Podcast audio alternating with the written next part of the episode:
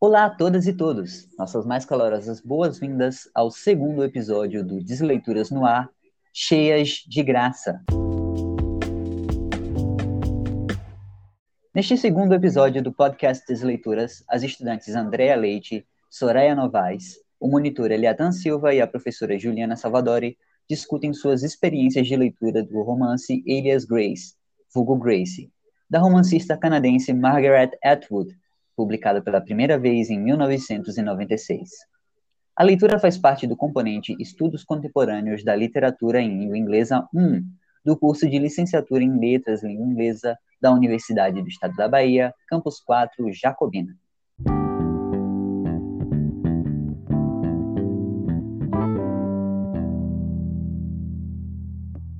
Oi, gente, eu sou a professora Juliana, também sou coordenadora do grupo de leituras e é o host desse, deste podcast. E a gente hoje tem como convidado, né, Eliatan, que foi o nosso monitor desse componente e também, né, já foi membro do Desleitura. Olá a todos que estão ouvindo o nosso podcast. Eu sou a Andréa Leite, também faço parte né, da, do curso de língua inglesa da UNEB e estou muito feliz de compartilhar essa experiência aqui com vocês. Espero que vocês curtam bastante. E eu sou Soraya, também graduanda do curso de Letras Língua Inglesa e Literatura, e também estou muito feliz de estar aqui hoje. Eu sou Eliatan, também sou aluno de graduação no curso de língua inglesa pela UNEB e nós já vamos começar o episódio de hoje. Então você é o host, né, Eliatan? Mas nós vamos, vamos, você, vamos ficar como co-hosts, né? Como co-anfitriões desse podcast, né? Então, eu sou a professora Juliana e eu, a minha primeira pergunta, na verdade, é uma curiosidade para vocês, né? Também para você, Eliatan, que foi o monitor e acompanhou o grupo de Elias Grace, e para Soraya e para Andréia. Por que, que vocês escolheram este romance? Né? Por que, que vocês escolheram Elias Grace como um romance para chamar de seu durante o primeiro semestre de 2021? Lembrem que né, o componente começou com esse desafio. A gente ia discutir o romance como forma, né, uma forma historicamente produzida, e a gente é, listou três possíveis romances. Né? Nós listamos o Beloved, o Amado, de Toni Morrison, o Atonement, né, que é a reparação, do Ian McQueen, e a Williams Grace, né, o Google Grace, da Margaret Atwood, como possibilidades, como trilhas para serem percorridas, né, para serem exploradas nessa perspectiva do, do gênero romance. E aí o desafio era logo no início do componente escolher um romance para chamar de seu durante aquele é, semestre, este semestre que findou em 2020. Por que vocês escolheram Elias Grace? Contem aí para os nossos ouvintes. Então, eu nem passei muito tempo é, considerando o atonement, porque é, a escrita de mulheres me chamou mais atenção. Toni Morrison, Margaret Atwood tiveram mais apelo para mim, esses nomes. Eu já tinha mais, eu já tinha curiosidade, porque eu já ouvia falar muito bem dessas escritoras. E eu lembro que eu li um pouquinho de Beloved para um dos encontros do Desleituras. Só que eu achei uma leitura pesada, então eu tive que me afastar do livro constantemente por causa da, do ar mesmo, das violências que são narradas ali. Eu achei pesado e eu precisava me afastar para poder respirar. Então, como eu sabia que a gente ia ter um prazo para ler e fazer um trabalho, e eu ia ter que ler e reler em um tempo limitado, eu achei que a Alice Grace pediria menos dessas pausas, e foi por isso que eu escolhi. E você, Andréia? Por que você escolheu ele as Grace, né, o vulgo Grace da Atwood, como um romance para chamar de seu nesse semestre? Então, minha escolha foi muito em função de conhecer um pouco do trabalho da escritora através né, da, de minha companheira de IC do ano passado, Daiane, Daiane Alves. Ela fez um trabalho onde ela explorou o livro Conto da Aya, além de outros livros também, mas eu me lembro bem dessa, da exploração do Conto da Aya e como eu, eu vi todo o esforço dela, conheci um pouco da, da, da escrita da Margaret Atwood e fiquei curiosa para conhecer um pouco mais sobre o texto, apesar de não ter entrado nele, né, não ter, não ter tentado conhecer nada com antecedência. Eu entrei sem saber exatamente o que, é que a leitura iria me apresentar, mas é, quantas pausas para a pausa para respirar que Soraya comentou ali, é, não teve muito, porque a gente vai lendo e, e, e, a respiração ficando acelerada cada vez mais, tentando entender um pouco. Mas, enfim, foi muito, muito prazeroso de lê-lo. Explica para os ouvintes o que, que é IC e o que, que você estava fazendo com Daiane, né, com Daiane Alves, que é nossa, né, foi sua colega, mas ela era discente de outro departamento, de outro campus, né, da UNEB Seabra, não é isso? Então, eu tive a oportunidade de entrar no, no, no projeto de iniciação científica né, da faculdade, no projeto que falava sobre tradução de escritoras brasileiras no, tradução de escritoras de língua inglesa no sistema literário brasileiro. E Daiane Alves e Viviane já estavam fazendo esse, esse trabalho, e eu entrei substituindo Eliatan, me lembro, me recordei agora, e foi, e elas me apresentaram, né, a gente começou a fazer esse trabalho de pesquisa de como as escritoras de, de, língua inglesa são traduzidas para o nosso sistema literário, e à medida que a gente foi investigando as essa a gente foi, foi se abrindo para mim um novo leque, né, um novo campo de, de, de exploração da literatura, e esses, essas escritoras chamaram bastante atenção. Eu fiz o trabalho mais de mapeamento, eu fiz um trabalho mais geral, mas tanto Daiane quanto Viviane, elas foram se aprofundaram mais em algumas escritoras selecionadas por elas. E eu acompanhei isso porque nós fizemos um trabalho em grupo. O grupo de leituras é realmente um grupo que faz, né, coletivamente os trabalhos e acompanhando o trabalho de Daiane, eu vi como a Etude tem essa pegada interessante e dentre as três opções, o que mais me chamou a atenção foi esse, foi eu fui mais pela autora do que pelo livro, né? Então eu entrei Sim. mais, em, é, eu escolhi em função da, da escritora. Ela realmente chama a atenção da gente, né? Ela é uma escritora que está em evidência, até pela adaptação da, da série, né? A, do livro em série. E você, Eliatan, que está como nosso co-host, e foi é, o mentor, digamos assim, né, o mestre dos magos, o, o leitor mediador, o leitor guia dessas leitoras entrando em Alias Grace, né, em vulgo Grace com a Margaret Atwood. Por que não escolher um outro? Mas por que permanecer com este romance que você já tinha explorado anteriormente? Conte pra gente como é que foi a experiência anterior e como é que foi agora, né? Por que você resolveu continuar nessa trilha? Eu não tinha lido ele muito antes da pesquisa em si. Eu tinha ouvido falar do texto, era um texto que circulava e tal, até a minha colega que sai da IC, que, que sai do curso e deixa a SC que eu pego, ela conversava com a gente sobre o livro e tal, então assim, eu tinha algumas informações, eu sabia um pouco sobre o livro, mas eu não tinha se lido ele até o momento que eu pego para fazer essa pesquisa. E aí eu penso agora comigo mesmo, poxa, é, eu tenho essa experiência já construída da leitura com a pesquisa, mas como é que eu vou fazer para chegar e mediar essa leitura para minhas colegas de curso? É uma experiência completamente diferente. Então, fica para mim assim, é super válido eu pegar essa experiência que eu já tenho com o livro, mas que é em, um, em outro campo, de uma outra forma, e pensar em como é que eu vou trazer ela aqui para um contexto que é bem mais assim, que eu poderia até utilizar, sei lá, em sala de aula, talvez numa aula de literatura, com meus alunos, ou então numa discussão com os meus colegas que talvez entendam também, ou que não, nunca tenham lido é, é, do livro. E também, assim, uma questão ainda mais pessoal que isso, eu queria ter também essa experiência de reler com outras pessoas é, o Elias Grace. E como foi essa experiência de reler com outras pessoas, né? Eu acho que a gente, eu, eu acho fantástico, na verdade, mas aí a minha, a minha opinião ela é enviesada, né? Eu gosto de ler com.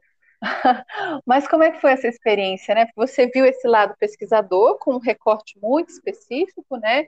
Que inclusive foi uma, um desafio para você, né, Eliatan? Você diz assim, eu, eu herdo, eu me lembro que você diz assim, eu herdo este projeto.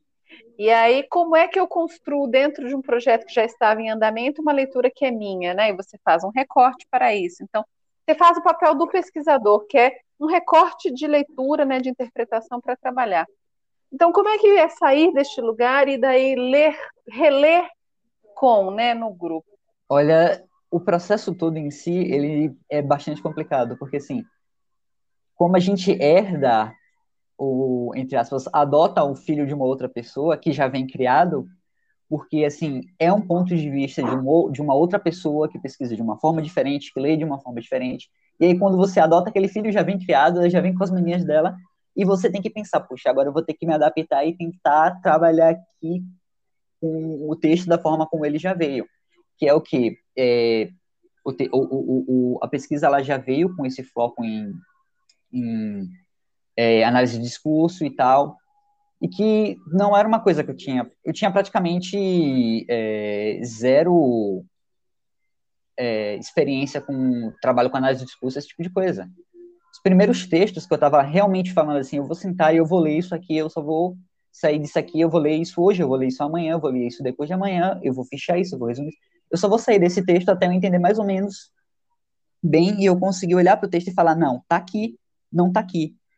É, quando eu consegui fazer isso, eu saio desse texto. Eu tive que sentar para fazer isso com esses textos, sendo que eu nunca, nunca tinha feito isso com isso, é, com esse, com, com textos desse tipo antes. E assim, não eram textos que, que eles me puxavam, eles me chamavam.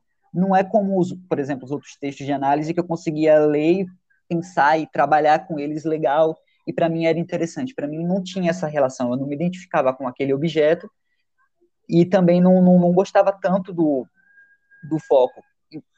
Então foi um trabalho muito complicado para mim, é, principalmente no começo, pensar como é que eu vou fazer para pegar essa pesquisa que vem de uma outra pessoa e eu trabalhar com ela de uma forma que no final do dia eu não fique me sentindo completamente destruído, mas que eu também não descaracterize tudo que essa pessoa já construiu até agora, porque eu tenho que dar continuidade.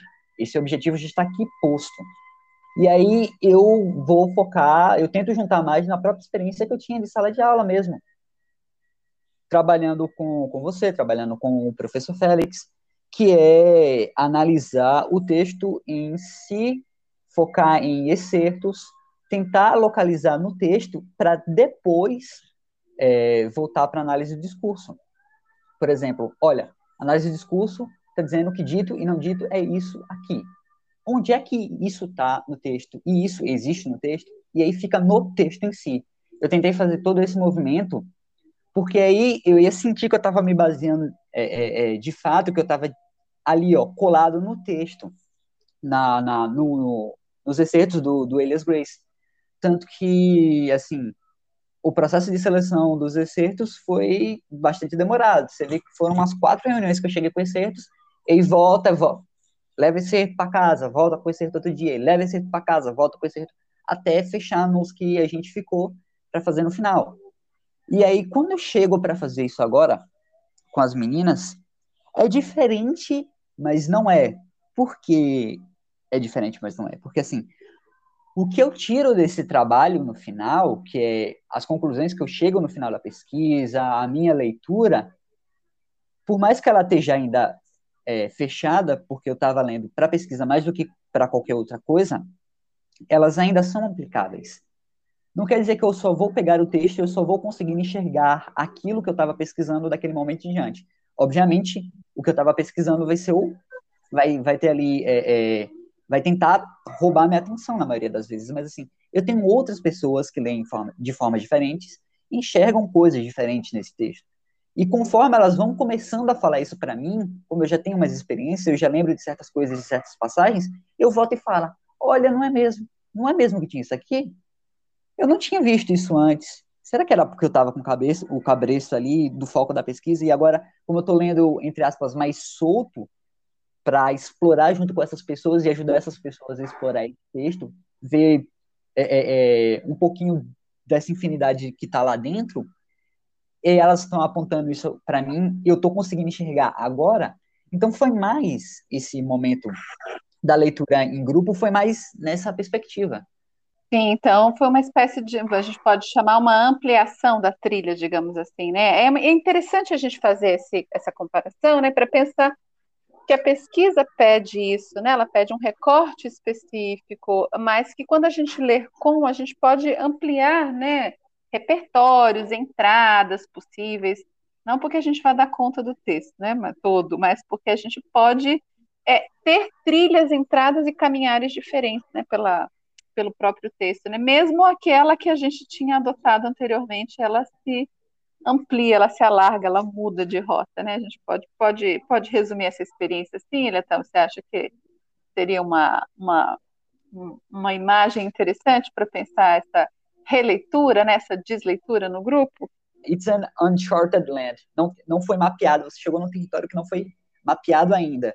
Só é, se sabe talvez... um caminho e aí alguém uhum. te dá é, um mapa para esse caminho que já foi mapeado. E aí você vai treinando ele, mas aí depois você chega no final e volta. Não, eu encontrei mais pessoas que, como eu, gostaram de fazer esse caminho. Vamos voltar agora e tentar explorar aqui o máximo que dá de, de, é, dessas terras. Fico, eu acho tem que, que fica é. bem nessa. Tem que sair da pista e entrar nas veredas, né? Eu acho que é um pouco por aí a, a proposta da leitura em grupo, né? Mesmo quando a gente relê, quando a gente relê principalmente, né? Quando a gente lê aquilo que a gente acha que conhece, né? É, eu acho que é bem interessante essa ideia do Uncharted, né? Na verdade, não não está mapeado ainda. E aí, como é que nós vamos fazer? Inclusive sabendo que queremos andar caminhos diferentes, né? O grupo é muito desafiador nesse sentido. E, e, pensando então que vocês têm entradas distintas, né, gente, caminhares distintos, a pergunta, a segunda pergunta seria essa, né? Como é que foi a entrada nesse romance especificamente? Então, ele a Tanja contou um pouco para gente, né? Como foi a entrada dele no romance? Foi uma entrada meio assim é, guiada, né? E ele resistiu. Ele fala: não, não, não né? Eu queria uma entrada que fosse mesmo que eu tenha que seguir essa trilha, este caminho, eu quero criar um caminhar que é meu. E foi esse, nessa perspectiva. Mas e vocês, André e Soraya, né? Andréia, como é que foi a entrada no romance no Elias Grace? Eu, inclusive, me recordo que vocês combinaram uma estratégia e tal, de entrar, né, entocadas no texto, bem like a virgin, né? Ei! Então, conte aí pra gente. Conte aí, André. Uh, então, quando nós entramos nesse, nesse nessa, esse romance, a entrada desse romance para a gente, é, a professora falou que a Eto estava em evidência porque tinha a série, tem, tem outras, outros livros dela, né, que se destacam, mas a gente preferiu não ler nada, não, não assistir a série. É, a gente decidiu entrar sem interferências. Qual era o nosso objetivo? entrar no texto e se concentrar nele pra, e não ter interferências externas. Então, é, já entramos com essa, é, com essa ideia de que não, não, a gente vai ler o que está ali, capítulo a capítulo, vai entender o que, é que a autora está querendo dizer e não vai ter interferências externas. Esse era o nosso pensamento inicial. Como eu tinha, eu tenho esse, ainda tinha né, esse, esse medo de entrar no texto, de não entender, de não compreender o que a autora estava dizendo, porque quando, a gente, quando nós começamos o componente, a gente meio que se assustou de saber de tudo que a gente estava lendo sobre romance, quando houve a pergunta o que é romance, a gente se deu conta que a gente não sabia exatamente o que era o romance, então a gente, eu particularmente entrei meio amedrontada, é, com medo de que ficasse acima de minha compreensão, dessa falta de minha experiência com literatura, né, com, com L maiúsculo, mas eu me surpreendi com o texto claro. Primeiro, o texto claro, eu entendia tudo que ela queria dizer, eu sabia que havia, que havia tido um crime, sabia que, que, que a Grace Marques tinha sido condenada, então eu entrei no texto assim, não, meu objetivo aqui é desvendar esse crime. É um livro, eu já fui tirando conclusões e Eliatan, é, inclusive eu quero chamar a atenção para isso, enquanto Eliatan falava, como ele foi benevolente com a gente, que apesar de toda essa experiência que ele tinha tido, ele foi muito paciente e não, em nenhum momento ele tentou levar a gente, ele dava possibilidades, e mesmo ele dando essas possibilidades, esse foco não, eu vou descobrir sozinha, eu vou me conectar com o texto, fez com que é, eu acho que prejudicou um pouco minha leitura inicial, mas depois eu consegui é, melhorar e aproveitar mais o texto. Então, eu entrei no romance com um misto de curiosidade e um pouco de medo, mas no final deu tudo certo. E esse medo, na verdade, ele se, justificou? Depois eu quero, a gente quer saber um pouquinho, ele continua ou ele retorna de uma outra forma, é, Andréia, pensando que agora você tá, vai estar tá no lugar de leitora guia, né, para o próximo semestre, é uma coisa para pensar, né?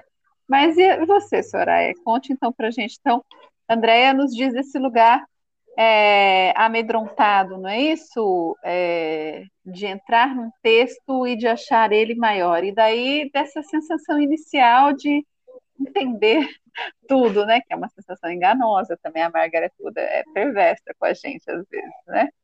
E, e também dessa mediação é, interessante de Deliatã, no sentido de que você não se sentiu, né, em nenhum momento constrangida por uma leitura que encaixasse você, né, André? Como é que foi a sua experiência, Soraya? Conta pra gente.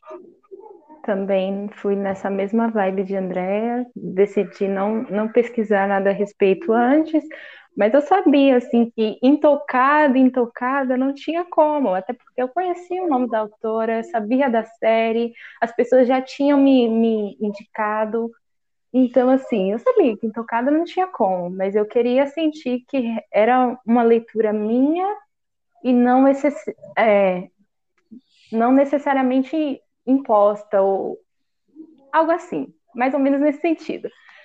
Então eu também fui com esse medo, com esse frio na barriga, mas eu estava muito curiosa.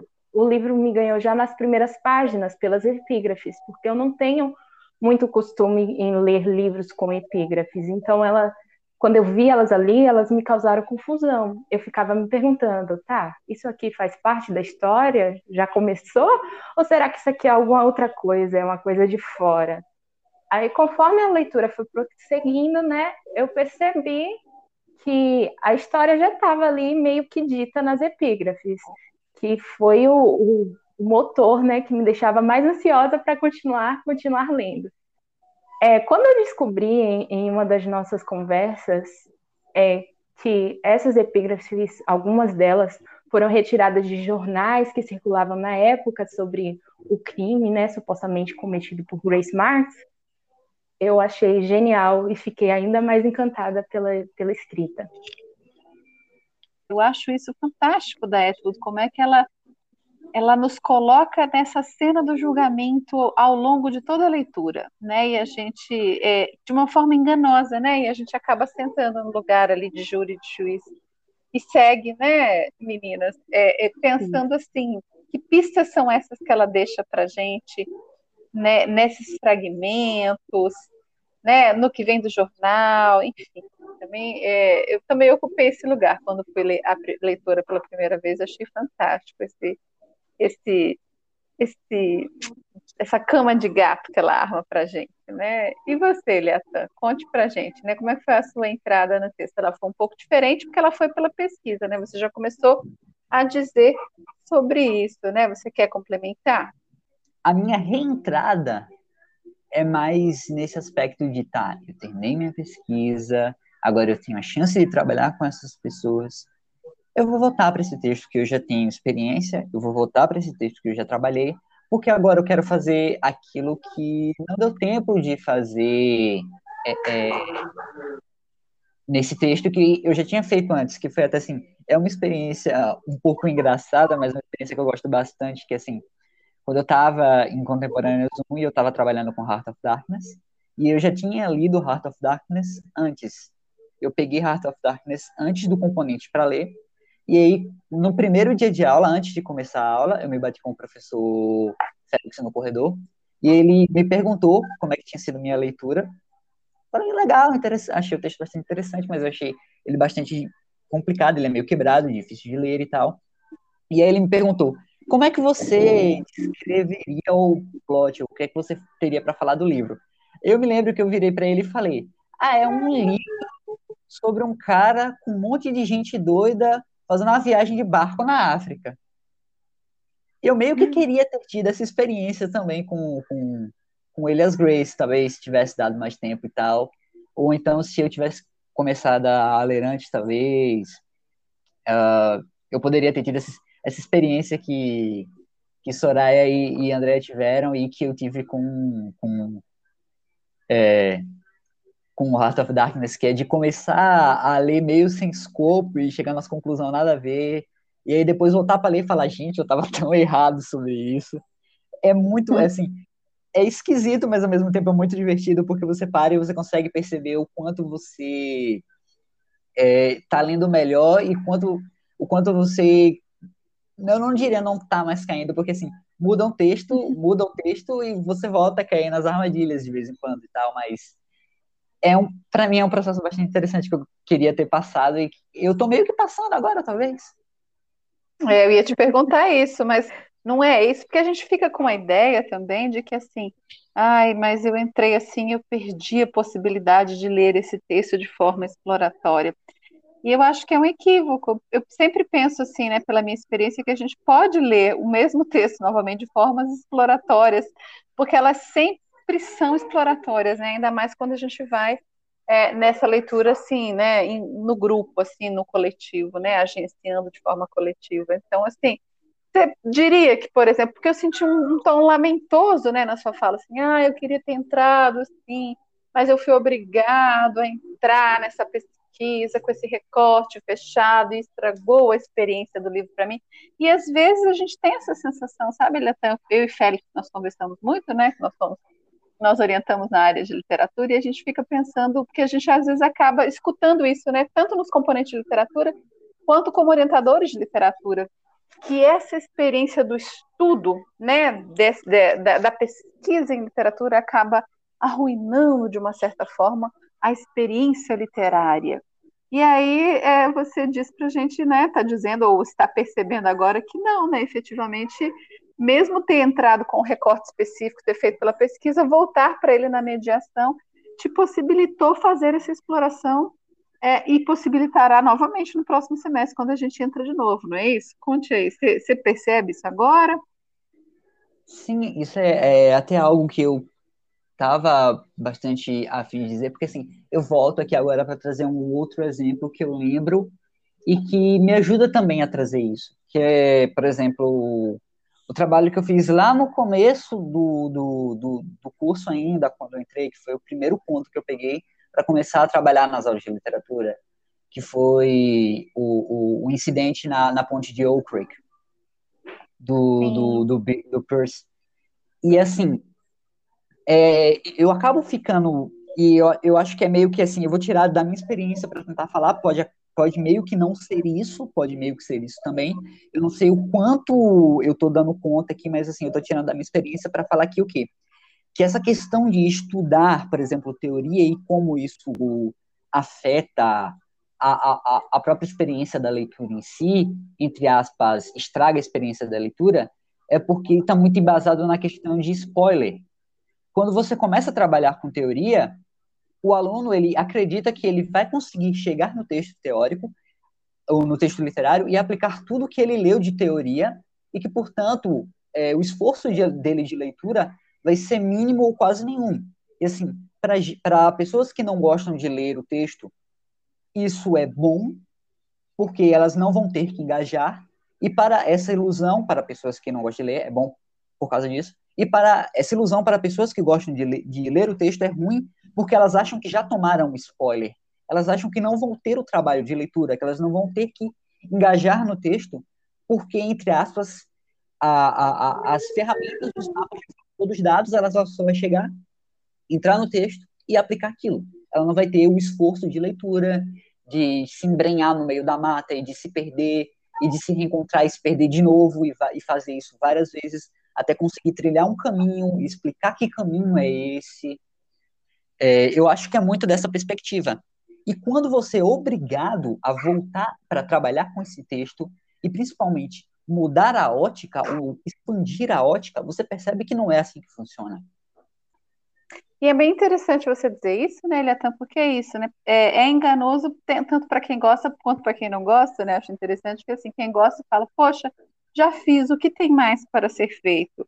é, tem muito para ser feito e está justamente nesse agenciamento coletivo, né, nessa mediação, porque a gente sempre tem alguém com quem ler, alguém que não leu ainda, ou alguém que está relendo, e é muito interessante esse movimento do que a gente descobre, né, do que a gente da experiência que a gente pode construir ali coletivamente. Para quem gosta de ler e quer passar pela experiência de leitura, né? Para quem quer compreender leitura como na perspectiva de uma experiência, Agora, para quem não gosta de ler, também é isso, né? É ilusório, porque acha que se eu acionar conceitos, recursos, eu cubro o texto, dou conta e saio por ele, né? Eu acho bem interessante a gente pensar nesse movimento, né? De que não, o texto é sempre maior do que a gente, né? E aí a gente sempre pode voltar nele e ele vai dar sempre uma rasteira na gente, né? Quando a gente quer ir com essa gula toda de tentar dar conta de todo o texto, essa, essa leitura gulosa, né, que a gente chama, eu tenho chamado de leitura catálogo da Avon.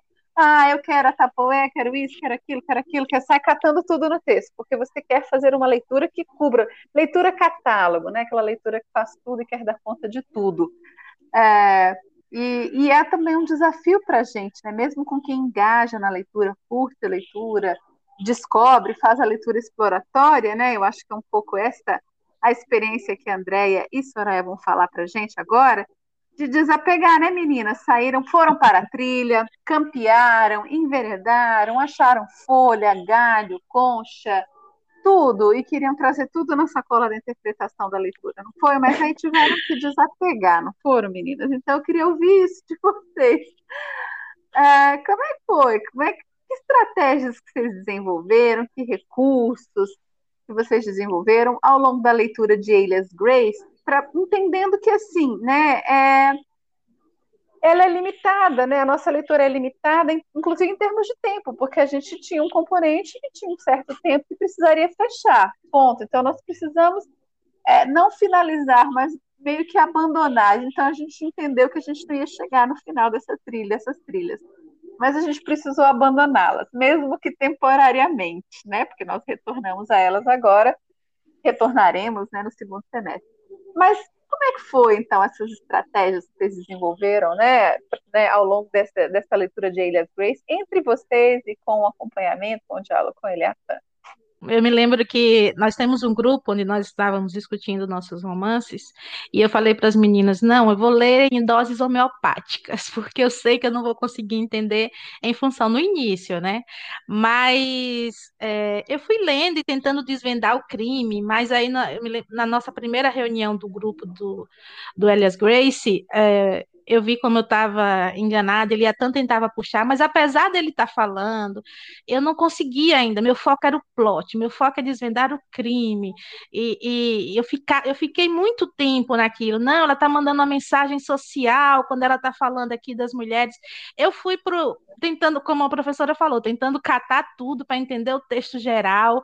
Eu fiquei muito tempo nessa nessa, nessa busca para entender o todo, e foi ao longo do componente, foi inclusive vendo as reuniões dos outros grupos, foi assistindo as lives né, da, que, que, os professores faziam, que, que isso foi me acalmando, e eu me lembro que chegou um momento que eu disse, não, eu tenho que ler, eu tenho que saber mais sobre essa história, porque eu ainda estava naquela né, de, de não pegar as informações externas, mas quando eu comecei a pegar essas informações externas sobre o texto, quando, ah, quando eu assisti a série, eu me lembro que a Soraya tomou um susto. Eu disse, Soraya, terminei de ler, porque me deu aquela vontade de ler o livro, de saber o que é que estava na série, se era o que estava no livro, e eu fui fazendo essas comparações, e eu que, terminei de ler assim no encantamento, a leitura correu fluida, mesmo sem tempo. Mas quando a gente chegou um momento que, que essas doses homeopáticas desapareceram e eu comecei a todo todo o tempo livre eu estava lendo porque me prendeu realmente. E, e aí foi isso. Quando eu comecei a, a, a voltar, eu primeiro fiz a leitura, entendi o que é que a autora estava, o que a autora trouxe no texto, e depois eu fui relendo, e aí de forma mais exploratória, tentando buscar um caminho, e até quando eu encontrei o caminho e consegui fazer essa releitura de forma mais prazerosa. Você acha que você caiu, então, na, no encantamento da, da, no canto da sereia, da Grace? Porque é uma, uma questão, né? A gente acaba ficando muito encantado e querendo descobrir, decifrar, na verdade, né? Então, você, você resumiria é, nessa perspectiva, André? Você acha que você ficou encantada ali, tentando decifrar essa esfinge que era Grace? O texto tem 15 partes grandes e eu tentava, eu comecei a ler por partes e dizia, olha, eu chegava na nos encontros e dizia, olha, nessa parte aqui a autora está mostrando o lado da Grace, está mostrando a, a, imprensa condenando. Agora não, eu não conseguia ainda ver o todo, mas eu fazia esses comentários mais em relação ao que era a proposta daquele, daquela parte que a gente tinha lido. Né? Então, eu, meu foco não era. Não, eu, não, eu não sei se eu, se eu caí no canto da sereia da Grace, eu caí no canto da sereia da, da, da escritora. Da de, da de, de, de tentar. De, ia para um lado, ela me levava para um lado, mas eu pensei, hum, ela está querendo me levar para esse lado. Eu tô, tem um capítulo mesmo que a gente condena totalmente a Grace por todas as informações externas que vêm Aí depois vem um capítulo seguinte mostrando toda a origem, como Grace chegou lá, quão, é, quanto ela tinha sofrido, e o seu coração já amolece em relação à protagonista. É, é um jogo assim que, que, eu, que eu fui me deixando levar e foi muito, muito, muito interessante. Muito bom mesmo. E você, Soraya? Conte pra gente como é que foi essa, né? Quais estratégias você foi é, lançando mão, quais recursos foi ao longo dessa leitura, construindo e desconstruindo, né? Porque a gente viu que é um movimento exploratório não só do texto, mas dos recursos que a gente mobiliza, das estratégias, né, para poder fazer essa leitura. É, inicialmente a gente foi pelo plot, apesar de todos os avisos, mas Eliatan sempre estava fazendo questões mais interessantes, nos puxando para mais perto da materialidade de, do texto, mostrando ali que o plot talvez não fosse o grande ponto, né? É... É, não era a trama, né? Então não era de fato o assassinato ou saber se ela era culpada ou não, né? É, eu lembro que, inclusive, é, essa, eu lembro que eu, que eu disse isso e sempre me recordo. Parece um pouco essa polêmica, sabe, do Dom Casmurro, né? Oh, meu Deus, isso. será que ela traiu ou não traiu, bem? A gente acaba caindo ali, né? E não é por acidente, né, meninas? Assim, e, e ele é, é, é, tem uma atração da gente parar ali. Eu acho que você definiu bem, viu, André? Acho que é um canto da sereia da Eastwood mesmo. Sim, então ele até avisava para você, gente, a trama não é só a trama do romance, tem uma outra trama aí que é a trama da autora para enredar a gente, não é, não é, Soraya? Mas vocês deram ouvidos? Não. acho, que, acho que não. A gente tentava, sabe? Mas tinha algo que nos puxava realmente para lá. É, por mais que ele falasse, não vá. Quando a gente via, a gente já estava lá. Com o tempo, né? Nós deixamos essa, essa estratégia de entrar like a virgin, porque nós fomos encorajadas por vocês, professores, professora Juliana, professor Félix, nós fomos encorajadas para conhecer mais do projeto literário da autora. Então a gente assistiu algumas entrevistas e ali a gente viu a Atwood falar sobre ficção especulativa. Eu demorei um pouco para ver essa especulação em Alice Grace, porque eu estava muito presa na ideia de especular o futuro. Então, assim, como Alice Grace é uma reescrita de um crime que aconteceu, tá algo tá mais para o passado do que para o futuro, né? Então eu, eu acabei não vendo isso ali em Alice Grace. Depois, quando eu cheguei lá no finalzinho, no pós-fácil, a Etsu desenhou para mim. Ela, você não está vendo, não? Então eu vou explicar aqui. Quando ela diz lá no pós-fácil que ela não mudou os fatos conhecidos, mas que quando tinha dúvidas sobre esses fatos, ela tentava escolher a possibilidade mais plausível. E que quando havia lacunas, ela se sentia livre para inventar. Ou seja, que ela está dizendo como ela fez, como ela produziu Alice Grace e como a especulação entra. Ela estava especulando, mesmo que já é. tivesse acontecido, ela teve que especular. E é interessante, né? Porque esse conceito de ficção especulativa, ela até diz em umas entrevistas, ai, estou cansada de falar disso, porque Uh, por exemplo, a literatura francesa já tem essa categoria, então as pessoas entendem o que é, e eu tenho que ficar explicando para leitores de língua inglesa, etc. Né? Ela até é um pouco mal-humorada com isso.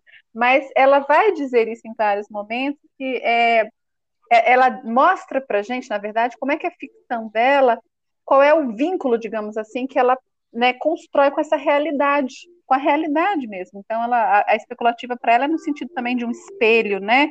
Espéculo, gente, espelho, está na mesma raiz, né? Então, como é que espelha, mas no sentido de uma refração.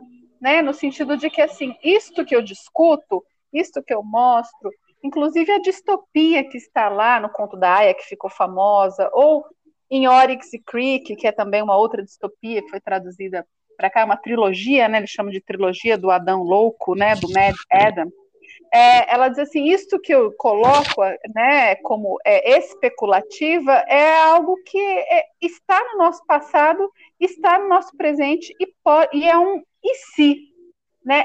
A especulação dela é e se isto que está acontecendo nos levar a isto, né? E aí, obviamente, ela sempre uhum. trabalha com essa perspectiva do plausível. E se? E se isso que ocorreu no passado voltar a acontecer agora no presente, né? Então, eu acho interessante você trazer para a gente essa perspectiva do especulativo dentro da obra dela, porque ela, né, é, Soraya vai dizer isso em várias entrevistas, ela vai realmente trazer como uma das, acho que dos pontos centrais do projeto literário dela, né? inclusive para distinguir de, de, de, ficção científica, né? Ela não acha que seja uma, uma como posso dizer, né, uma classificação exata. Ela fala, não me preocupa o futuro nessa perspectiva tecnológica, né? Eu não, e ela diz, eu não trabalho com o futuro, eu trabalho com a realidade, com o agora, né? Na perspectiva do e se? E se? E se a gente olhasse para o que fizeram com as mulheres no passado e ainda fazem em outras sociedades e pensasse que isso poderia estar acontecendo agora. E se nós pensássemos isso que aconteceu com esta mulher do século XIX, né, com a Grace acusada deste crime, e, e, e, e tentássemos pensar a protagonista, né, e a gente percebe que esse e se dela, que mulher é esta, que enigma uhum. é este, é preenchido por vários pontos de vista, né, então é, a plausibilidade acaba perdendo, né? No sentido de que assim, tudo é plausível, várias coisas são plausíveis, vários uhum. pontos de vista são plausíveis, né? A gente não consegue resolver o crime, né? Não, não. é, Andréia? e você, Eliatan, diga aí pra gente, que estratégias você construiu é, nesta leitura coletiva, né? Diferente daquelas que você tinha construído para a pesquisa. Então, a pesquisa foi uma leitura mais dirigida, mais fechada mais solitária também, né? A gente pode pensar.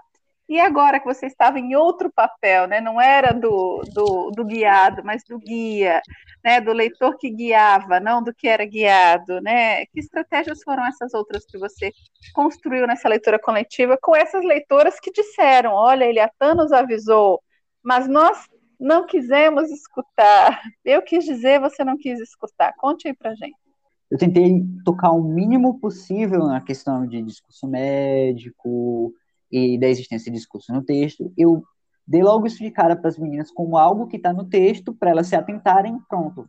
Eu tentei voltar ali o mínimo possível, só quando era extremamente necessário, porque eu queria olhar para outras coisas agora nesse momento.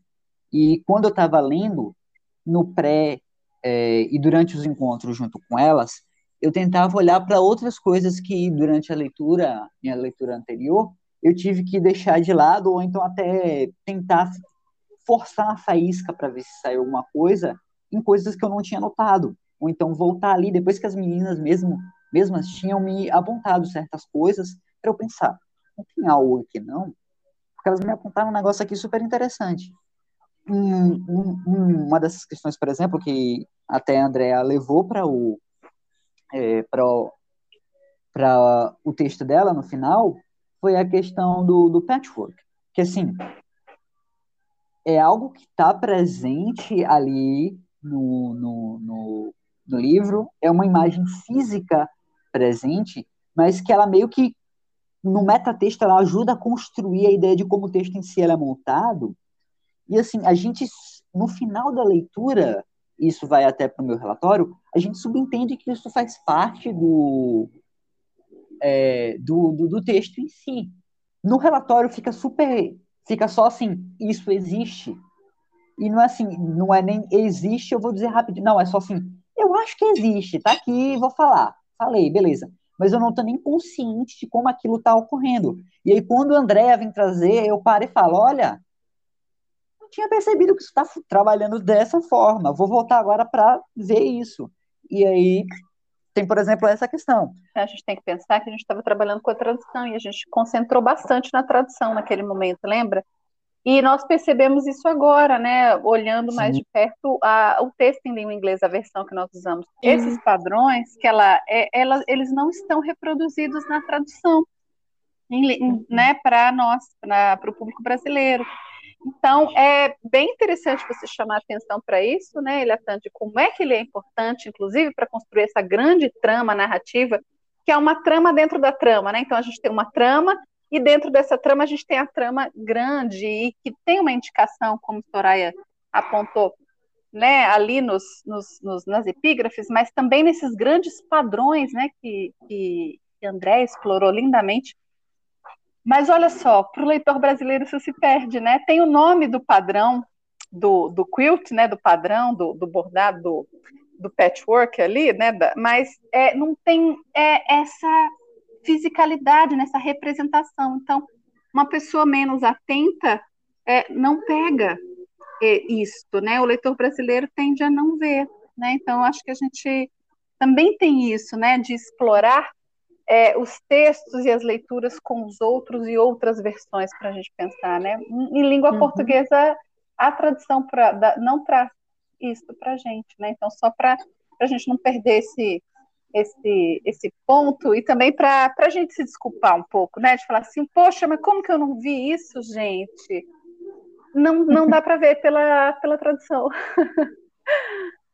Essa é uma das potencialidades da leitura em grupo, porque assim, eu ia provavelmente entre, assim, devido às minhas leituras, e até porque eu não sou um leitor tão visual, eu não presto tanta atenção, assim, para questões como imagens, infográficos para mim só funcionam até um certo ponto, então, assim, eu muito, super ia deixar passar isso até em língua inglesa, eu ia ver aqueles quick patterns, eu ia ficar, olha, achando que bonitinho, que legal, decorado e tal, eu não ia entender que, por mais que eu já tivesse colocado que os retalhos em si, eles são uma, uma parte importante da trama, eu não, ia, eu não ia conseguir perceber a questão visual daquelas imagens ali.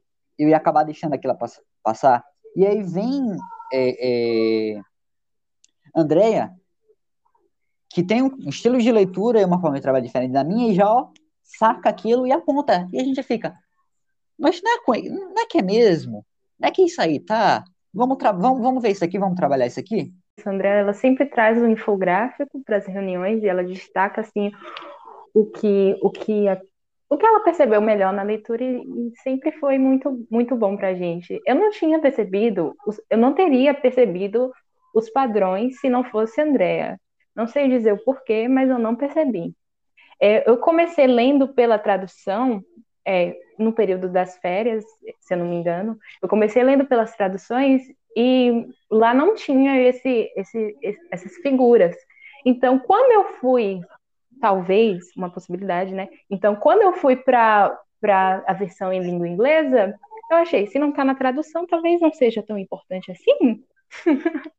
Aconteceu o que a Andrea nos mostrou, né? Quão, quão interessante isso é. É, eu só queria complementar dizendo o seguinte: essa, essa, esse infográfico foi muito interessante, foi uma experiência que também veio da iniciação científica.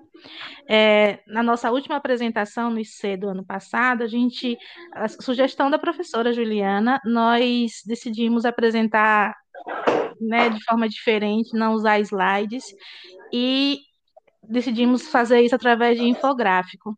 E eu descobri nessa experiência como eu gostava, como eu gostei de trabalhar com isso e como isso me ajudava, principalmente como isso me ajuda a me ajudar, me ajudou muito a entender, a pegar a essência, a, trazer, a tentar entender a, a ideia, ou pelo menos destacar algo que me chamou a atenção e, e trazer isso para o desenho. Então, isso para mim foi, já veio essa experiência com a iniciação científica também.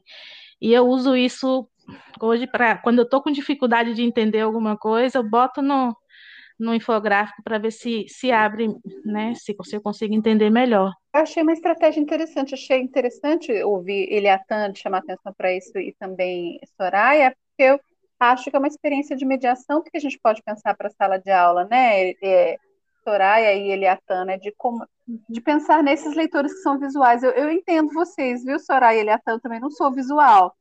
Eu sou aquela leitora que, quando chega na descrição dos bailes, dos vestidos, da, da parede, da arte, assim, para mim aquilo é difícil transformar aquilo em imagem, né?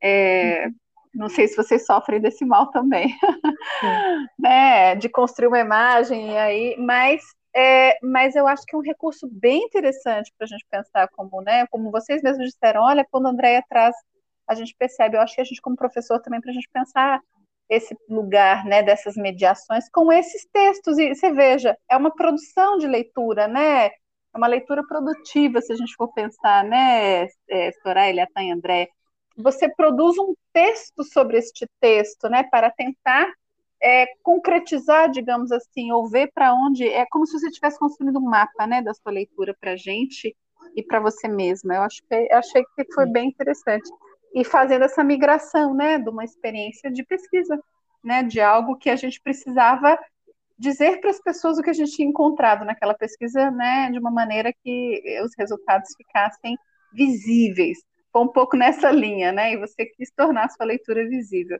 Achei fantástica essa estratégia de mediação.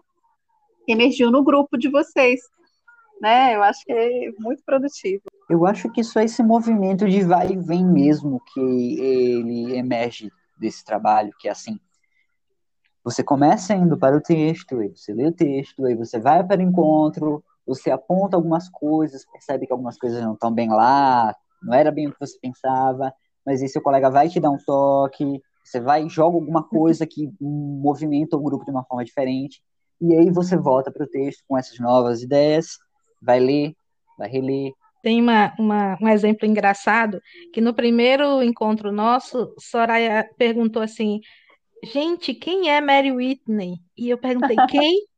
Aí eu, eu não tinha, é, é, muito engraçado que Soraya, ela é muito, ela é muito detalhista, assim, ela vai nos detalhes, coisas que eu passo mais por cima. E, e quando ela trouxe isso, quando ela trouxe, eu disse, quem? Mas qual a importância?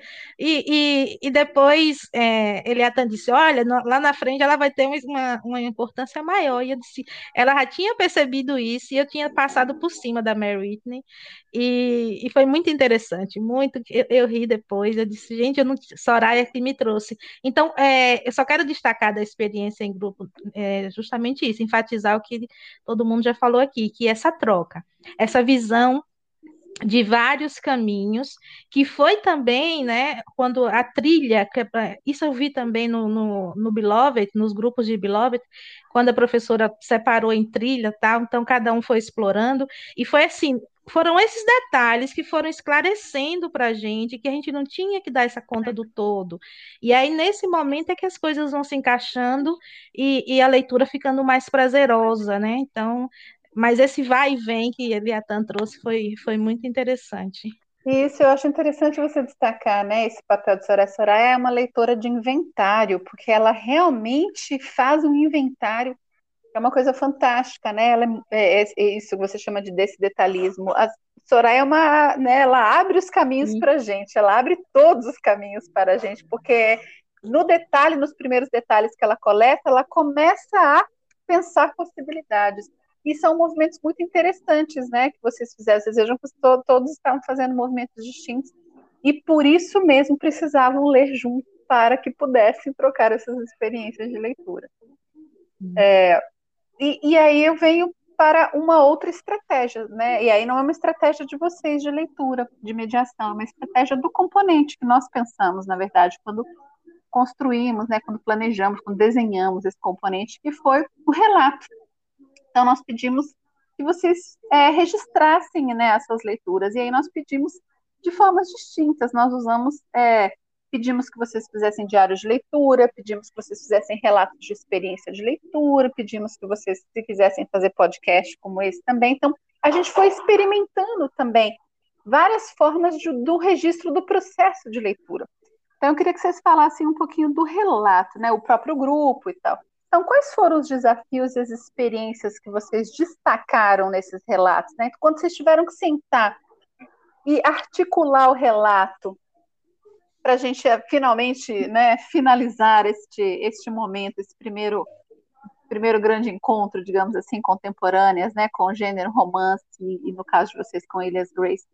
Quais foram os desafios, essas experiências que vocês destacaram? Você quer começar contando para gente, Soraya? É, primeiro eu comecei destacando a multiplicidade, né? É, aquele catálogo da Avon, comecei a fazer, porque na, na, minha primeira leitura foi o que me saltou os olhos, foi essa multiplicidade, porque os textos que nós lemos para o componente, principalmente aquele o romance como gênero planetário, escrito pela Guardini Vasconcelos, esses textos destacavam a novela como a novela, a novela, perdão, o romance, né, como um gênero múltiplo, cacofônico, camaleônico e coisa e tal. E foi assim que eu entrei em Alice Grace, né, tentando perceber como os destaques feitos nesse texto e nos outros que lemos apareceriam ali em Alice Grace, ou não apareceriam, que também era uma possibilidade. No entanto, eu tive que desapegar né, desse, desse grande catálogo, eu tive que escolher um foco que foi bem difícil para mim, não sei se pelo desejo de dar conta do, do todo, mas talvez por, por um medo de fazer uma escolha errada, provavelmente. Então, no final, eu escolhi, eu escolhi é, destacar as dúvidas que foram emergindo e que permaneceram durante a leitura do romance, porque por causa da narrativa que Grace faz, pela estratégia dela, que ela faz de ela nos conta um tanto, mas nos revela um pouco, mesmo que ela conte muito, ou por uma ambiguidade, ou pelas próprias dúvidas mesmo, umas questões que ela lança sobre os diversos pontos de vista que estão sendo postos em questão ali naquela narrativa. E daí ela nos faz questionar não só os eventos ocorridos, que é esse crime, o plot, mas principalmente as narrativas e a ficção. Então, essas são as. A gente começa e continua. A gente começa, na verdade. É interessante, né, Soraya, você dizer isso. Porque a gente começa lendo Elias Grace com algumas perguntas, né, algumas questões que a gente quer resolver. E a gente termina, na verdade, com outras, né? Não que a gente resolveu as primeiras, não é isso? Não. Mas, assim, e aí? A Grace é culpada ou não? Não resolvemos essa. Gente, não vamos resolver, não conseguimos resolver, mas a gente acaba saindo com outras ainda, né? A pergunta central não resolvemos e ainda saímos com outras questões. É um movimento bem interessante. Então, uh, e, é, e é isso que eu acho que foi talvez o grande desafio para você, não foi, Soraya? Você que é uma leitora minuciosa, detalhista, que lê para saber, para conhecer ler para não isso. saber e continuar não sabendo, não foi um grande desafio? Conte aí, foi isso, não foi? Foi, foi com certeza. Teve, é, tem, tem uma parte do romance, inclusive, que, que o, o Jordan tá narrando, né? E aí é, tem uma questão nesse sentido. É, doutor, você gosta muito de saber os porquês. E tem uma parte que fala assim, que o que ele quer é certeza. E a Grace está tá evitando que ele tenha essa certeza, e esse é o problema dele. Eu acho que era parte do meu problema também. Assim, não, não o fato de não ter certeza, mas talvez de, de não saber mesmo, de ficar na dúvida no momento, enquanto eu estava lendo, era, era muito difícil para mim, porque eu queria entender, eu queria saber, mas depois eu, eu aprendi a aproveitar também e ficar nessa indefinição. Inclusive, deixei de me importar se ela era culpada ou inocente, a questão é, ela é interessante e eu vou ficar aqui. Então, se veja, né? Ah, talvez foi uma Grace terapia, né? Que, ela, que nós fizemos esse semestre, né? Vamos pensar. E para você, Andréia? Vamos, vamos, vamos ver se foi uma Grace terapia, que a gente continua no segundo semestre, inclusive. E para você, Andréia, quais foram os grandes desafios e experiências que você resolveu, você né, preferiu destacar nesse relato, que foi a grande, né, uma das grandes estratégias é, deste componente para articular essa leitura. Conte aí para gente. Definitivamente para mim foi uma Grace terapia, porque inclusive eu comecei eu comecei escrevendo relatos enormes. É, na, na, quando falou em relato de experiência, eu comecei a voltar nas minhas primeiras experiências. Eu fiz páginas e páginas. Depois voltei, apagar, apaguei, enfim, eu escrevi e reescrevi até chegar à versão que tinha me chamado mais a atenção. Porque assim, quando eu comecei a ler o, o, o livro, que eu vi que tinham 15 grandes partes e, e 53 capítulos, eu dizia, por que ela fez isso? Eu tentava ali, né? Será que tem alguma importância? É, como os meninos falaram, né? O, os padrões me chamaram a atenção logo ali no início, eu destaquei, mas teve uma vez que comentando no, no grupo sobre a leitura, é, que, eu me lembro que o nome do Kilt era Louças Quebradas. E eu disse, Soraya, que pena que a, que a louça da mãe da Grace vai se quebrar na viagem. E por que, Dea? Disse, você não viu que o nome da, da do, do, padrão é louças quebradas? E aí eu disse, peraí, será que tem alguma coisa a ver? E aí eu comecei a, a ler prestando mais atenção nesse, nesse, nesses, nesses pequenos conjuntos, né, que traz. E foi isso que, no final, eu resolvi destacar. E foi a parte mais divertida para mim, assim, foi essa reler com essa, é, com essa exploração. Eu queria ter tido um pouco mais de tempo para para me dedicar mais a isso, mas, mas mesmo assim, com, com o tempo corrido, eu acho que eu consegui pegar partes interessantes né, de, desses do que a autora destaca em cada uma dessas partes, por exemplo, teve uma parte interessante que ela, que ela foca no Jordan. E o nome do padrão é hum, alguma coisa Men's Fancy. É. Não me lembro. Alguma coisa assim. E eu disse assim: peraí, por que Young Men's Fancy, uma coisa assim, não é? Tipo isso, assim, exatamente. Ilusões de um homem jovem, uma coisa assim, não é? Exatamente. E aí tinha aquele padrão. E eu disse, aí, e, e, e, nesse, nesse conjuntinho, né, nesses capítulozinhos, o foco é no Jordan. E, inclusive, foi uma das discussões. Tem, o, é, se, se o Jordan estava sendo narrado pela Grace ou se era ele mesmo. Para mim, era ele mesmo ali. Ela colocou essa parte.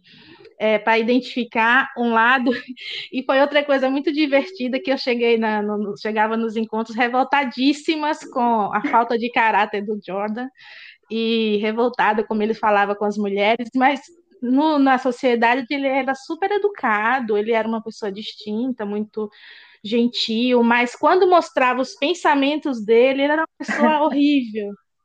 E daí... É, me lembro dessa, desse, desse incômodo, né, com esse protagonista. Daí, quando eu olhei para o padrão, eu disse, ah, fiquei super feliz, porque eu disse, olha só como ao redor desse padrão, e eu, eu sugiro a vocês que tenham a versão inglesa do livro olhar, porque assim, tem um, um, padrão por fora, né? São, são umas, umas flores assim por fora, e por dentro outro padrão. Aí eu disse, ah, então olha como a autora foi criativa, e aí pronto, eu comecei a investigar cada um desses padrões. Alguns eu acho que eu fiz um bom trabalho, outros ainda eu acho que eu poderia ter feito melhor, mas a experiência de escrever sobre isso, para mim, foi foi o ápice, assim, foi a melhor, foi o melhor de tudo. Além da, da leitura, né, de, de ter essa experiência, de descobrir o prazer num livro, num livro bom, num livro de qualidade, você ainda conseguir, eu, eu ainda consegui escrever sobre isso e de forma muito prazerosa. Eu gosto sempre, digo sempre, a gente tem que fazer as coisas gostando, né? E, e para mim foi uma experiência muito boa escrever sobre isso, desvendar esses padrões dentro do texto. E geralmente né, é interessante vocês trazerem isso, porque geralmente a gente é, ouve muito, os alunos pensam essa experiência de leitura, de um texto literário desafiador, e descrever sobre essa experiência como ah, experiências, né, processos penosos, difíceis, e vocês trazem como processos, claro, prazerosos, também um pouco difíceis, né, quando a gente tem que desapegar, né, Soraya, um pouquinho. Nesse processo de tentar escrever, é, a leitura também foi iluminada. Exato, perfeito. E é assim, pensar que isso, né, elas não estão é, separadas, divorciadas, né? A leitura e a escrita é meio é um contínuo, né? De escrita é uma, é uma leitura que pede uma escrita, porque a gente pede que vocês trabalhem no texto com o texto e é uma numa escrita que é reflexiva, que demanda né, um desdobramento de uma leitura. Acho fantástico, acho que é, é, por aí, é um desafio também, né? Mas esse desafio é um desafio prazeroso, eu concordo com vocês. Viu? Com minha parte no, no meu relato, acaba mais indo para esse para essa questão de como é que eu vou fazer agora para me deslocar, porque eu não sou mais somente leitor. Eu tenho mais experiência com esse texto do que minhas colegas. Eu estou em uma posição em que eu tenho que ajudar elas a ler, mas eu tenho que me lembrar que ajudar a ler não é forçar as mesmas a uma leitura. Então, assim, eu tenho que chegar a um ponto em que eu tenho que encontrar um equilíbrio, eu tenho que saber quando eu estou ajudando elas a, por exemplo, evitar um buraco no meio da estrada, ao invés de simplesmente pegar elas, colocar no colo, passar pelo buraco, colocar do outro lado, não, pode seguir esse caminho aqui, ó, segue esse caminho que eu coloquei você, que esse é o caminho que vai dar bom. Que é algo que eu não posso fazer enquanto mediador. Eu tô lá para auxiliar elas no processo de leitura delas, para que elas é, é, consigam ler da melhor forma possível que elas consigam encontrar as coisas que, que, que, estão lá, que consigam encontrar o foco principal da leitura delas, sem que eu empurre a minha leitura para tomar o centro da leitura delas. É a, é a leitura delas que tem que ficar em evidência. E eu tenho que procurar saber como fazer isso. Como é que eu vou dar conta de é, ajudar elas a atravessar esse texto como é que eu vou tentar ao máximo ajudar elas a, a, a evitar as armadilhas que estão ali dentro, sem necessariamente é, forçar elas a tomar um, um caminho pré-definido. E é justamente essa questão desse deslocamento e da construção, da minha construção, é, é, enquanto eu estou realizando esse deslocamento, que eu dou a, a, a centralidade quando eu vou para o meu relato. Porque, assim, é, é, um, é um outro ponto, é um, é um outro momento. Enquanto mediador, eu estou mais próximo de, de, de professor do que de aluno, porque eu tenho que ter uma, uma, uma localização com relação ao texto e com, e com relação às minhas colegas, que é mais de, olha, vamos parar um pouco, não é bem por aí, tem essas outras coisas aqui que você pode dar uma olhada. Eu não vou dizer para você, vá por aqui, vá por ali, mas eu vou apontar algumas coisas que você pode dar uma olhada. Você pode encontrar alguma coisa. Se você achar que aquele buraco que eu apontei pode ter alguma coisa lá no fundo, se você cavar muito, vá. Eu não sei se vai dar alguma coisa, mas vá. Eu, qualquer coisa, eu tô aqui para pegar você pela mão e puxar você de volta. E aí eu levo você de volta para entrar e você escolhe um outro caminho para ir. Eu acho que é, é, é, é eu foco muito mais nessa questão, mesmo quando estou escrevendo os meus relatos. E, e você é, mudou o seu objeto de pesquisa e ele dialoga, não é, Eliatan, com essa proposta, né? Você está estudando, inclusive, leitura. O seu objeto de pesquisa, no momento, é leitura, não é? Então, Exato. ele vem para essa reflexão também, não é isso? Que é, é, é, é pensar a leitura e a mediação dessa leitura com o texto literário. Como é que você, como é que, então, como é que isso te ajuda também essa, essa experiência, né, é, concreta de mediar texto te ajuda a pensar é, esse objeto, né, que você elege, que é a leitura para um objeto de estudo. Você quer falar um pouco para a gente sobre isso? Sim. E para falar e falar um pouquinho de você como leitor também, né? Sim. É, que, inclusive, isso é, isso é algo que vinha meio que me atormentando, porque, assim, enquanto eu estava fazendo esse trabalho com a EC, é, por mais que não fosse exatamente algo com que eu tivesse muita afinidade, eu percebia um fio lógico entre as coisas que eu estava fazendo dentro do curso. Mas aí, quando eu, eu termino EC, eu saio do grupo e eu começo com esse novo objeto, eu me sinto mais confortável no trabalho, mas ao mesmo, sinto, ao mesmo tempo eu me sinto desconfortável porque parece que tá. Parece que eu estou ouvindo uma música que eu ouvi a minha vida toda, mas que de repente tem alguém tocando essa mesma música e uma, uma nota tá fora. Eu consigo ouvir claramente que tem algo errado ali e eu não consigo identificar o que é. E aí o tempo vai passando, eu consigo, eu vou começando a perceber que é eu tenho um, um objeto que eu estou achando super interessante trabalhar com ele, mas eu não consigo aplicar ele em lugar nenhum. E aí isso começa a me, me irritar. E aí eu começo a pensar em formas, eu começo a ler texto, e aí Davi começa a me enviar texto para eu ler, para eu procurar uma forma de eu aplicar como é que eu vou trabalhar com essa pesquisa dentro da minha é, graduação e como eu vou levar isso para fora, para quando eu for professor, como é que eu vou, vou, trabalhar com isso lá fora, porque assim, eu não vou simplesmente pesquisar algo e gastar dois anos da minha vida pesquisando algo com, é, é, é, com um objeto que quando eu pegar o diploma, eu vou largar ele numa gaveta e vai ficar lá. Eu não vou levar isso para lugar nenhum, quer dizer que eu desperdicei dois anos da minha vida, é isso. Isso me incomodava.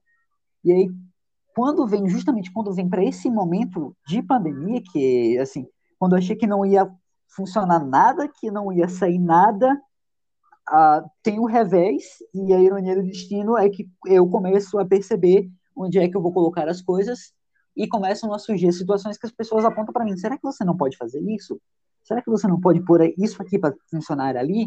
E aí eu começo a, a, a mexer meus pauzinhos, pesquiso ali, aí mexo, mexo daqui, é, é, adapto dali e eu começo a perceber, olha, dá para dialogar sim. Eu posso pegar meu objeto, que é modelo de leitura, e com algumas adaptações, trabalhar e usar ele para trabalhar o texto em si, o, o, grosso do texto, que é a língua mesmo, em sala de aula.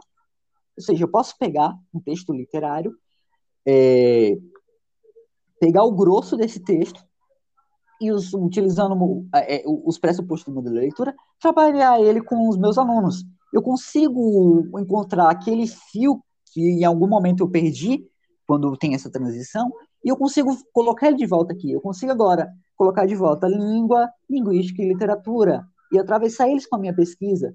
Eu, eu sinto é, de novo que tá, é, eu consigo é, dar uma unidade ao meu trabalho que eu não estou fazendo coisa por estar tá fazendo, que não está perdido aquilo que eu estou fazendo, que eu não consigo dialogar literatura com língua, ou literatura Sim. com linguística, que quando eu sair dali não vai me servir de nada, porque se, eu for, se eu, meu foco for total para a língua, e eu for virar professor de literatura, eu vou dar uma aula super horrorosa. E eu consigo perceber agora que não.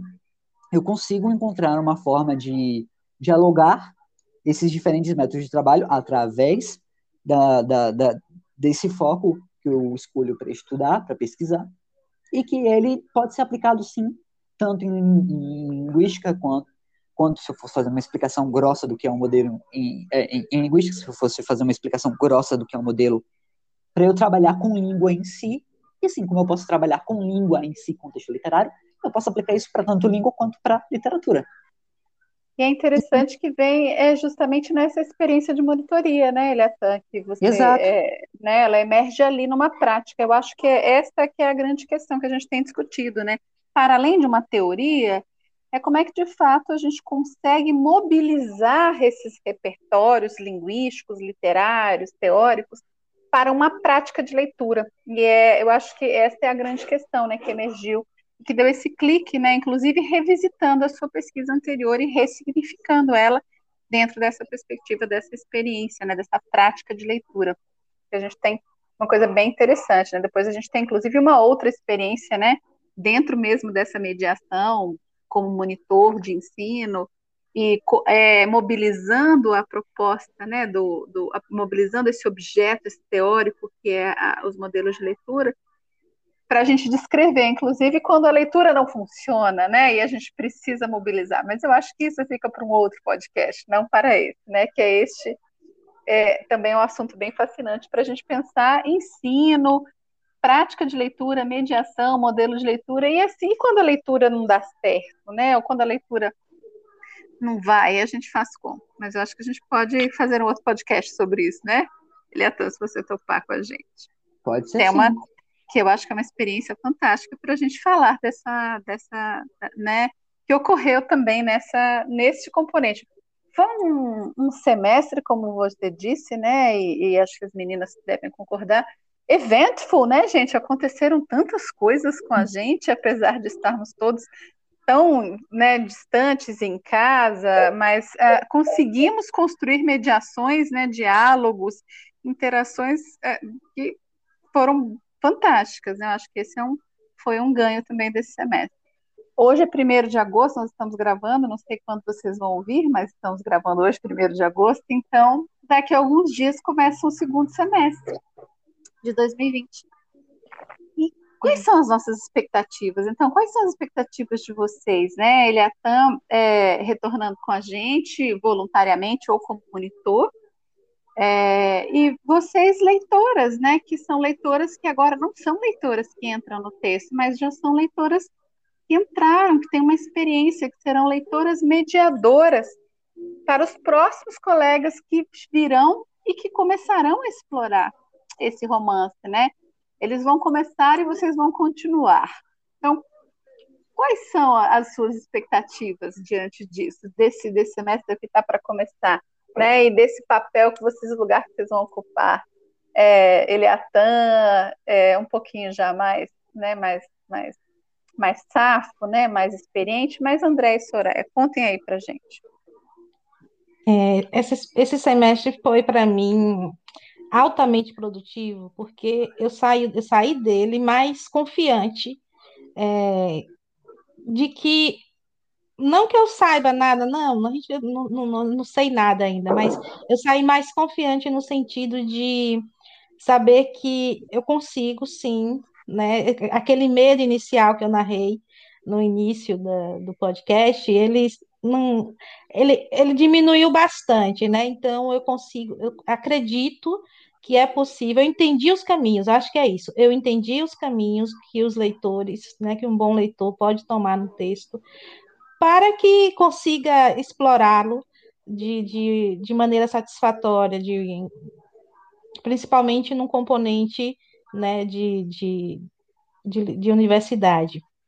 Então, a minha, meu, minhas expectativas para o semestre que vem é justamente explorar esse universo do livro, né, e trazer um pouquinho das, da experiência que eu tive, tanto com Eliatan, como com o professor Félix, com a professora Juliana, porque eles, eles são o exemplo. Acho que aprender pelo exemplo é a melhor forma, né?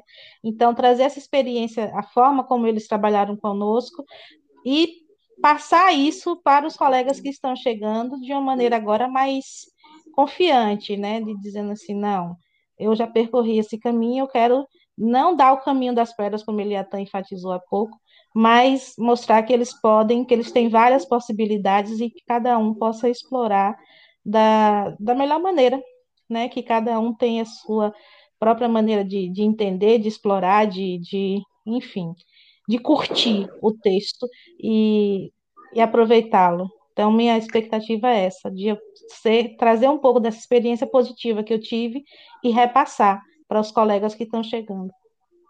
Perfeito, a gente que agradece, Andréia, né? É isso, a gente, na verdade, não está inventando muito a roda, né, gente? A gente tem feito isso em literatura há alguns anos em sala de aula, né? Fazendo essa prática de mediação de leitura, né?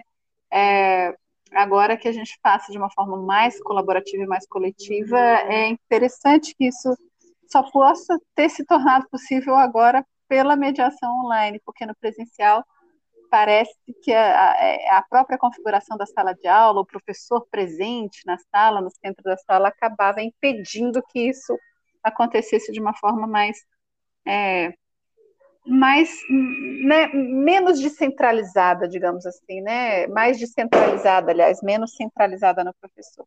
E você, Soraya, como é que está você? Então, Andréia já vai mais, mais confiante. Então, o amedrontado saiu. É, a gente tem outro adjetivo, confiante. E você, Soraya, conte pra gente. Eu continuo nervosa, né? Meu, meu estado natural. É, é, a proposta de mediação parece uma grande responsabilidade, mas eu acredito que por, por ser colaborativa, é, eu tenho, eu continuo com um pensamento positivo. Fico mais confiante no caso porque eu tenho um grupo para me apoiar. Tem muita coisa que eu, eu ainda queria melhorar, por exemplo, no, no, meu relato. Tem alguns objetivos que eu sinto que eu não cumpri, Mas eu acredito que com, com a colaboração no meio do processo vai dar tudo certo. Mas a gente vai, vai juntas, né? Eu acho que isso é, é, é, que é o interessante da coisa. E Eliatan, para finalizar, diga para gente aí, quais são as suas expectativas para esta mediação, para esta nova mediação em 2020 e agora 2021.2, em que você tem, inclusive, colegas mediadoras, né? Você, você não vai como guia sozinho, né? Você vai com.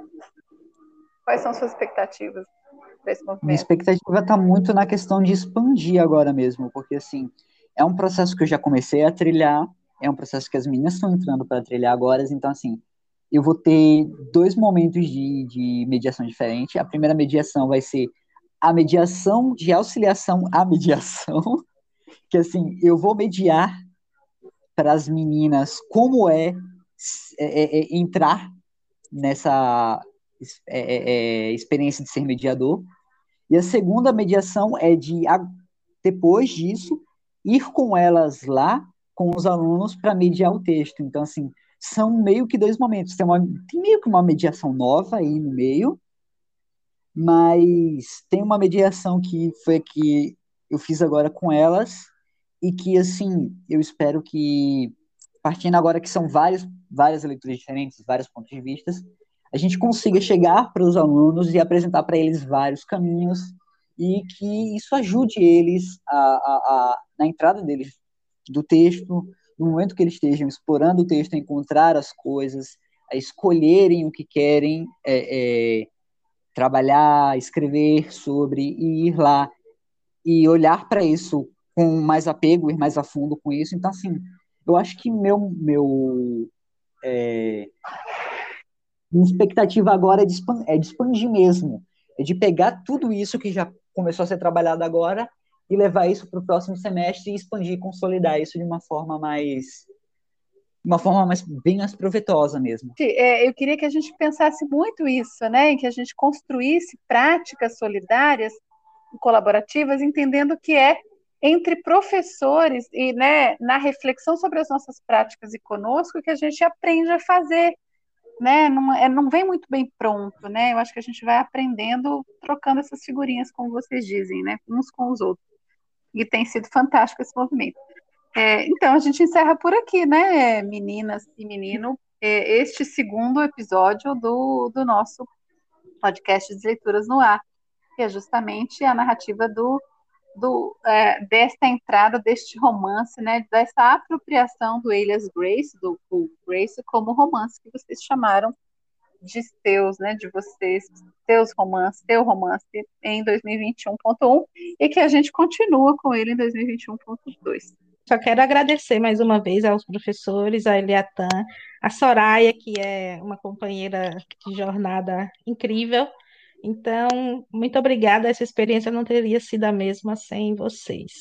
Foi muito especial aprender tudo que eu consegui aprender nesse, nesse semestre com vocês, professores, Andréa, Eliatam. Sério, muita gratidão. Quero agradecer também aos professores, porque assim foi uma proposta que foi colocada para a gente inicialmente que a gente é, foi muito a gente foi muito, com, com, muita, alguns com muita cautela, alguns com muita agressividade, porque a gente não sabia exatamente o que estava sendo pedido da gente.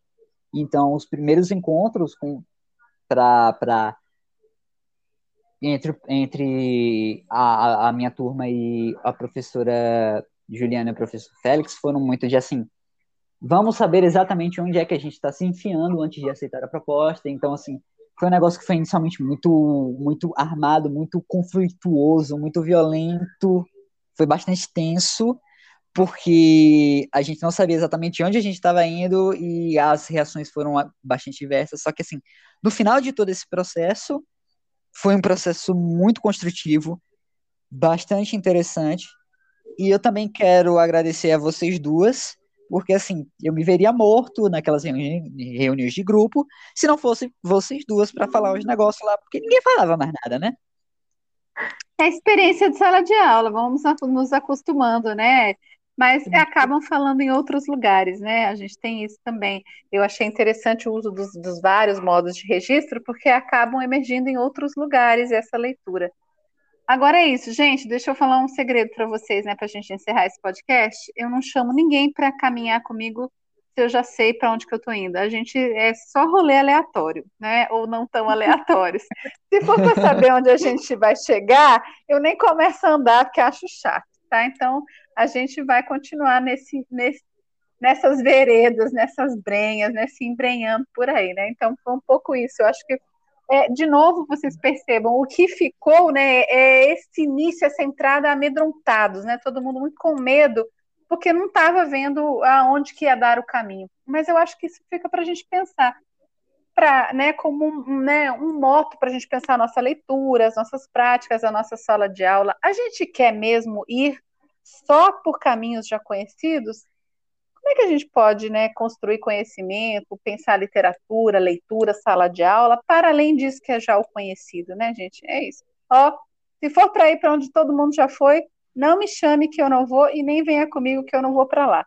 A gente quer é andar caminho errado também, como diz né, o Belchior, pela simples alegria de ser, andar caminhos. Gente, alguns vão ser certos, alguns vão ser errados, mas que a gente ande caminhos novos juntos, não é isso? Então, um beijo, vamos correr, Sim. que é primeiro de agosto, e é, logo, logo o semestre já entra.